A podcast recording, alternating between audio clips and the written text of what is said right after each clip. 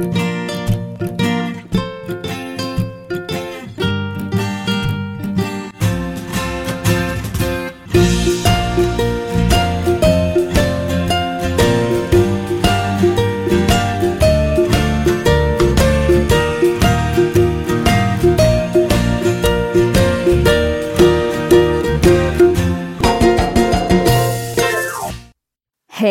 怎么有缘？你竟然这么恰巧的听到这个节目？你现在出门上班，准备下班，还是在做其他事情呢？不管是要去的目的地是哪里，请当然凯莉的声音和你在一起。Hello，我是凯莉 Kelly，凯莉陪上下班是由阿嫂在干嘛的短片通勤单元。我们尽力让你早上起床之后就有节目听哦。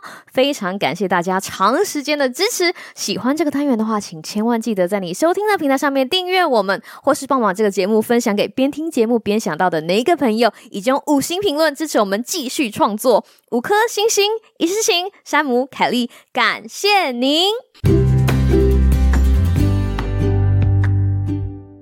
Hello，各位听众朋友，大家好啊！又见面了，跟凯莉声音一起开始的一天，一定会是一个很特别的一天。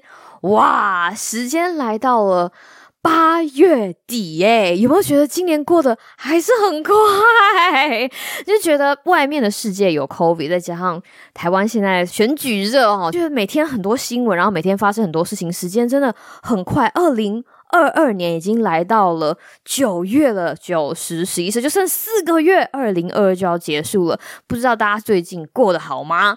希望现在戴上耳机听到凯莉声音的大家哈，都过得很好哈，大家都健康平安，好不好？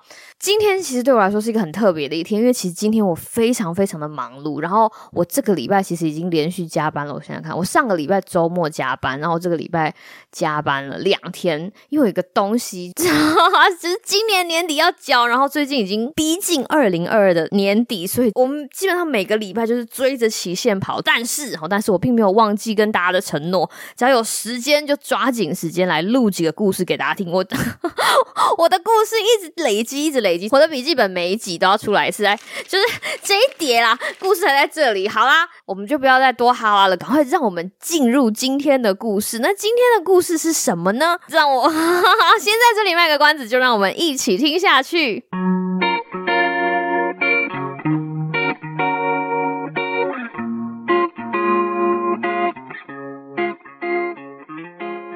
今天这个故事的开始呢，哈，其实是要源自于我在 IG 一直追踪的一个兽医网红。认识我的朋友应该都知道，我追踪这个兽医网红已经好一阵子了。然后他是一个葡萄牙的兽医，所以基本上他 讲的是葡萄牙文，他有的时候会讲英文。OK，那为什么我会在 IG 上面注意到这个葡萄牙的兽医呢？他应该叫做安德烈吧。其实我不太会念他的名字，我们就叫他帅哥兽医好了。我会注意到这个帅哥兽医，是因为刚才他有一个影片，COVID 期间嘛，然后他戴着这个口罩，然后有一只很可爱很可爱的米格鲁小狗，然后他就是一直很皮、很捣蛋的想要把这个帅哥兽医的口罩往下拉，然后他每次把它往下拉，兽医就把它往上，把脸盖起来，因为他这个兽医长得非常的帅，然后身材健美，所以他就 我不知道他是不是因为这个影片一炮而红了，反正我是看到这个影片，再加上我们家养的阿波也是一只米格鲁的米克斯，所以让我。对这个兽医哈，葡萄牙的帅哥兽医有了很深刻的第一印象，就是帅啊，而且身材健美。后来我追踪了这个帅哥兽医的 IG 之后呢，发现他真的非常有一套，他对狗，尤其是打针非常有一套。那我不知道我有没有跟大家讲过，我之前看过一个非常糟糕兽医的经验，可能没有，可能还在我那一本。笔记本里面，不过我有一天会跟大家分享这个故事，但是今天我们不是要讲这个，我是要说这个帅哥葡萄牙兽医，他对于狗狗打针非常有一套，就是说他其实是使用非常正向的方法，他一刚开始会跟狗狗玩啊，跟这个狗狗打好关系啊，然后他就是那种爱狗，而且他自己有养一只狗，他养一只扑斗黑色贵宾，然后他就每天就是会在家里裸上身跟他的。贵宾狗跳舞啊，跟他一起享受音乐啊，享受人生啊，然后去海滩散步啊。他就是一个汪星球的兽医，他就会跟狗狗病人或者是小猫咪病人，他们完成一片之后，给他们一大碗的鲜肉、肉泥之类的，然后让他分心之后，用迅雷不及掩耳的速度 biu 就是抽血或者是打针过程都有影片记录，他就会发现动。所以我在看他的 IG 的时候，基本上每天都在看狗狗在被打针，而且他们打完针之后，哼，发生什么事，狗却被吓到，你知道吗？狗狗跟猫猫都没有怕，你就会觉得哇。好迷人哦！你就觉得这个兽医真的魅力四射，因为他喜欢这些狗，他喜欢这些猫，他就觉得说不应该让看兽医对这些小动物来说是一件非常痛苦的事情，所以他用非常正向的方法哈引导他们，而且他在打完针之后，他就会把这些狗啊、猫啊，就是抓起来狂亲一阵啊，或者是。宝贝一下，然后跟他们玩啊，你就会觉得啊，好幸福哦！因为我们家米格鲁的米克斯阿波是一只非常非常怕打针的小狗，所以你知道吗？妈妈的心就是啊，一直看着，一直看着，就觉得啊，我真的很希望有一天可以遇到跟这个帅哥葡萄牙兽医一样的医生来对待我家阿波。如果要打针的话，不然我们家阿波每次打针就是。他那个表情，就是觉得我不要，就是非常非常的抗拒，会挤到角落的那一种。然后，如果这个时候面对的兽医在用比较强硬的态度抓住啊，或者怎样，会让阿波更紧张。所以，这就是为什么我会非常对帅哥葡萄牙兽医着迷的原因。而且很有趣，就是有一次。我有跟他直播，然后他就是在 IG 直播的时候，大家就可以问他问题。可是他不管多帅，我大概撑了二十分钟，我就不行，因为我真的不知道他讲什么，就是 天书。不过我可以感受到他的热忱，就是他想要把某些东西传递给社群媒体，除了葡萄牙之外的其他的网友听。有的时候他的 IG 也会有英文了，我会把他的 IG 附在下面的 Note，好，然后大家如果有兴趣，还可以去追踪。那为什么用这个兽医的故事做开场呢？其实是因为我前两天在看 IG 的时候，看到兽医对着镜头哭哦，他就哭哭，然后就觉得啊，心都揪在一起，兽医不要哭哦，兽医不要哭，快点凯莉给你秀秀。因为他下面有写英文，所以我知道发生什么事情。他为什么会哭？然后跟大家就是录个影片。他其实是要说他在工作上面遇到了必须要为他的毛小孩顾客安乐死的情况。他说他在做那个当下有感觉到很难过，可是他知道那是对他病人最好的选择，不得不做这样子的决定。专业上身为一个兽医，可是身为一个人，他说他过了两三天之后，那样子的心情还是非常沉重。所以他在某一天的某个瞬间，他就情绪来了，他就开始哭，然后他就觉得说，他想要跟他的社群媒体上面的追踪者，或者像我们这种喜欢他的粉丝，讲说这件事情其实很正常的，而且他就跟大家讲说，其实兽医是一个非常高自杀风险的行业，因为他们每天承受着很多这样子的压力，他们其实也是人，他们。知道他们的能力有限，但是在专业的领域上面，他们还是会想要为这些毛小孩做更多的事情。哦，这其实有点矛盾。反正他就咕噜咕噜讲了一大堆，他就跟大家讲说，其实还是希望大家可以好好照顾自己。用英文来说就是 I don't know what I can do, but I'll keep doing what I can do。我其实不知道我到底可以做什么，因为每一个专业。都有它的极限，可是我会继续做我觉得我可以做而且应该要做的事情，依着父母心。所以看到他的影片哈，让我心里有了很多的感触，所以就有了今天的集数。所以是你看哦，这是不是很好笑？我之前 累积的这堆在纸上，在纸上的故事，每次都被这些每天生活发生的新故事挤压在后面。不过没关系，我会慢慢把这些故事跟大家分享。想要跟大家分享的东西，就是我们到底可以做到多少呢？你不要说什么尽力去做，我觉得用“尽力”这两个字，不管套在谁的身上都太沉重。为什么？因为你说尽力，我们到底可以尽到多少的能力？你看，对兽医来说，对人类的医生，或是对各行各业的专业来说，我们所谓的尽力，到底是要尽到多少分力？才算是好，就是每个人的标准不一样，每个人的能力也不一样。就像之前有一个客户，我其实非常非常喜欢这个客户，我们的沟通非常的顺畅，然后跟他工作一直都非常的开心。他计划也非常有趣，而且我觉得非常有前瞻性。但他来找我的时候，他已经是遍体鳞伤。他不是真的受伤啊，就是他的计划有一些崎岖的地方，已经没有办法再改了。纵使这个题目我非常喜欢，我还是得很狠心的告诉他说，你的计划有它的限制，不是不能救。如果不能救的话，就是我们怎么能够收你钱？不是不能救，但是就算救起来，他也不能够达到他原本想要这个计划达到的目的跟范围。这种力不从心的感觉，其实不是我不尽力，而是我就算尽了全力，我也知道这个事情可能不会有我们想象的这么好。面对这样的情况发生在我们的身上的时候，或者是当我们是那个必须要思考说，我到底有没有尽力，应该要怎么自处？哈，我觉得这个东西是很复杂。我没有要给大家一个结论，我只是想把这个东西拿出来让大家讨论一下、分享一下。那我想了很久，我觉得可以让自己哈，不管处在什么样子的情况之下，觉得最舒服、最开心，其实就是做我们能做的就好。我想到另外一个医者父母心的故事，想要跟大家分享。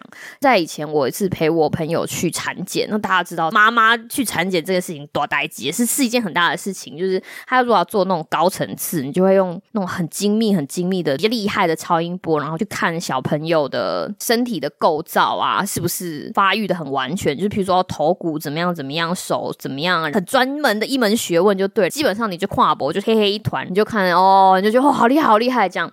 然后我陪我朋友去的那一天呢，刚刚好就是他肚子里面那个孩子很皮，他就是有某一个姿势让操作的技术员没有办法看到某一个部分，他就跟他讲说，还是你出去走一走啊，或者你喝一些甜的啊，等你啊，再慢慢照啊，怎么样？所以就陪那个朋友在外面晃晃晃啊，然后跟他讲说啊，不要紧张啦，没关系啊，宝宝你赶快动啊，赶快翻啊，弄了弄好久之后，后来时间快到了，然后他就跟我们讲说，有某一些部分我我办法看得到，但有一些。部分就是没有办法看得到，没关系，我们就之后再追踪，就没有办法，因为今天状况真的是很不好。然后我们照完超音波之后呢，我们就去跟医生讨论今天看到的东西。然后这个医生讲说，这个没有办法看到的部分呢，哈，我们怀疑哈，很有可能是怎么样？怎么样？怎样。他就讲了一些他怀疑的东西嘛。那因为那个影像很模糊，因为小朋友在肚子里面的姿势你不能控制他，所以他讲了一些可能性，怀疑是一些什么状况，什么状况，可能是因为基因的问题呀。然后，你们要有心理准备啊，然后什么什么什么就讲了一大堆嘛。因为医生相信这个医生也不想要这样？吓唬我们，但是医生只能讲他可以看到的东西。那那天就是情况就是很不好，小朋友就是然后死不配合，那我们也没有办法怎么样？啊，对不对？所以我们就只能期待说，哦，下一次是可以看到比较好的结果。当然了，那天的那个讨论完毕之后，那个气压你就可以很明显的感受到很无力，你也不知道该怎么办。医生也是哈，这个妈妈也是。当然，就是医生就说啊，不用担心啊，如果怎么样的话，可以在孕期的时候就可以先事先预约儿科的医生呐，哦，这样你就不会手足无措啊什么。他讲了很多很厉害，可是我觉得我朋友基本上没有办法听得下去。反正后来过了，我忘记过了多久，反正我们就再回去。第二次再回去，其实同时还要做羊膜穿刺的检查。羊膜穿刺的检查是要排除染色体的异常。反正因为上次医生就这样讲了嘛，他就说那就来做，就来做。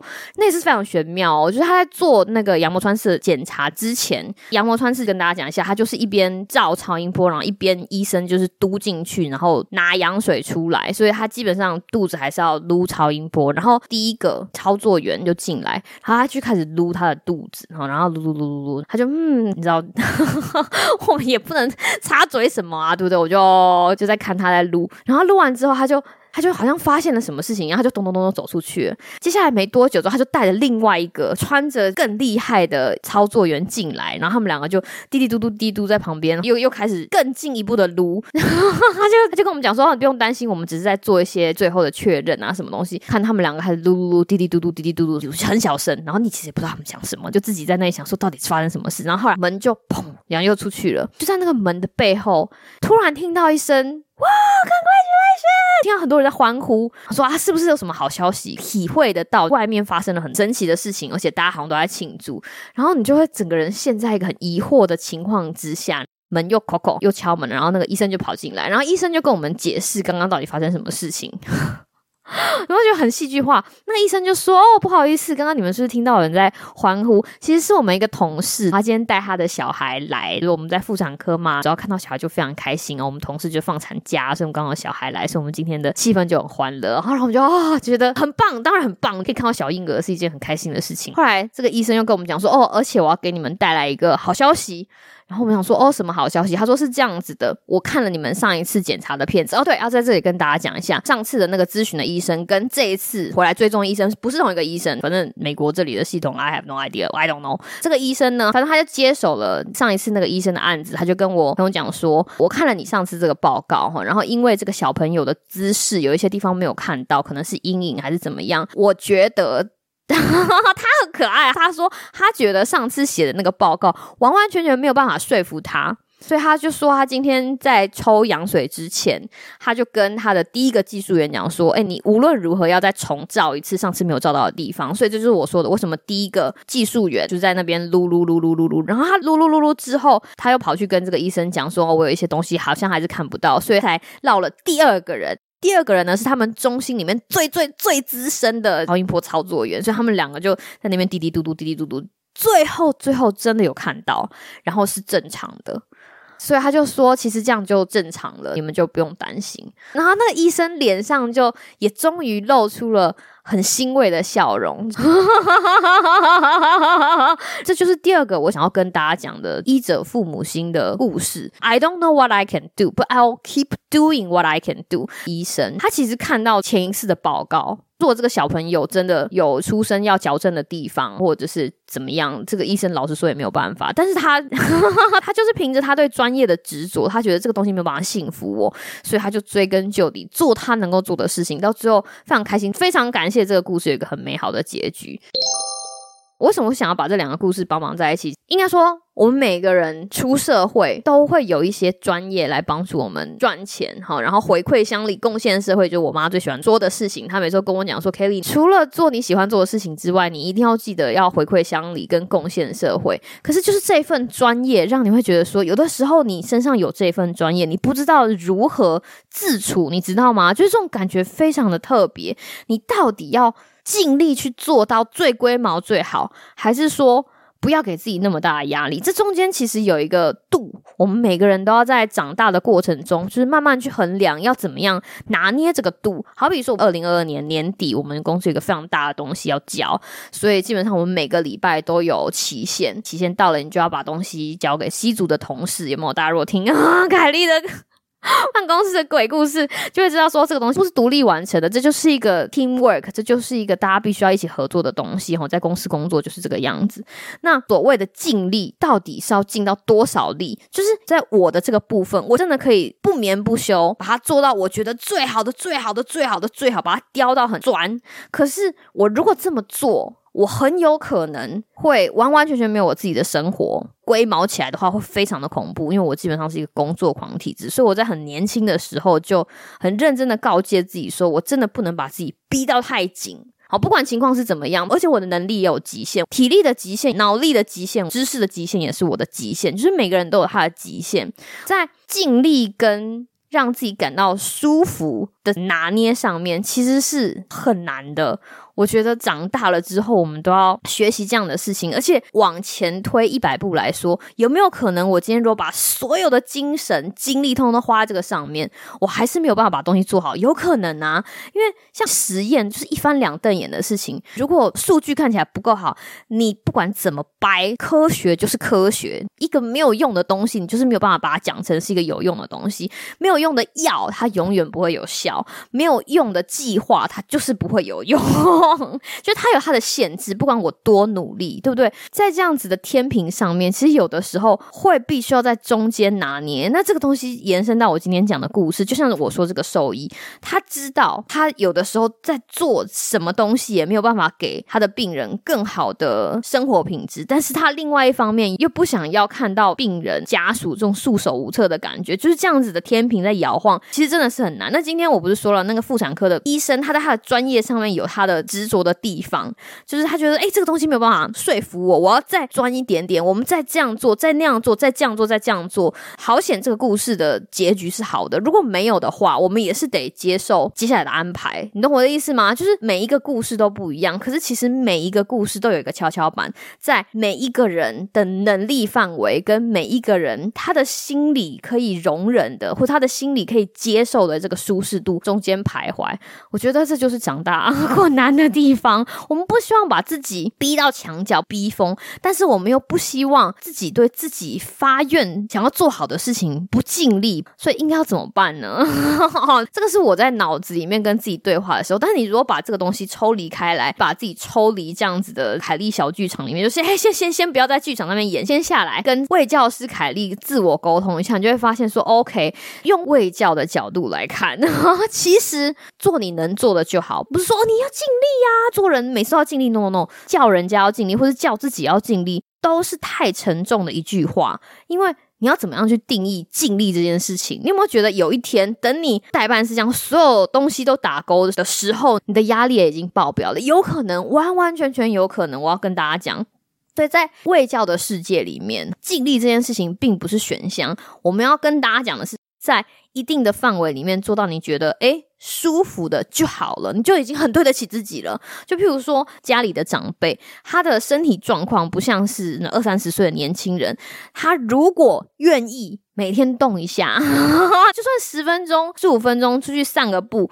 这样就很好了。你知道我的意思吗？比如说复健嘛，五十间，你跟他讲说哦，你要早点好起来，所以你每天都要做复健，是跟你讲的。如果他跟你讲说你某一个动作要做三十次，你要做到六十次、八十次，因为你可以，你是不是在强加压力给他？就是做到他觉得可以做到的，做到他觉得舒服的，这样就好了。因为尽力跟让自己活得很舒服是在天平的两端。随着我们年龄慢慢的长大，我们要。告诉自己的事情是找到那个跷跷板平衡的那个点，我们才可以 维持住我们生活的品质，才可以在这样子辛苦的和成人世界好好的生活下去，一边折腰一边维持比较良好的生活品质。然后这就是我今天想要跟大家讲的故事。那最后哈，再用这句话：I don't know what I can do，就是我不知道我真的可以做什么，But I will keep。Doing what I can do，但是我会一直做我可以做的事情，好不好？一句话跟几个小故事跟大家分享。凯蒂还有很多很多故事，然后我其实还有很多很多事情去忙，所以我只要找到时间，很认真的挤出时间，就会再继续跟大家分享我脑内里面的小剧场，以及我生活中遇到的有趣故事。所以希望大家一定要记得回来继续收听哦。希望你有个美好的今天跟明天。我是凯莉，我们下次见喽，拜拜。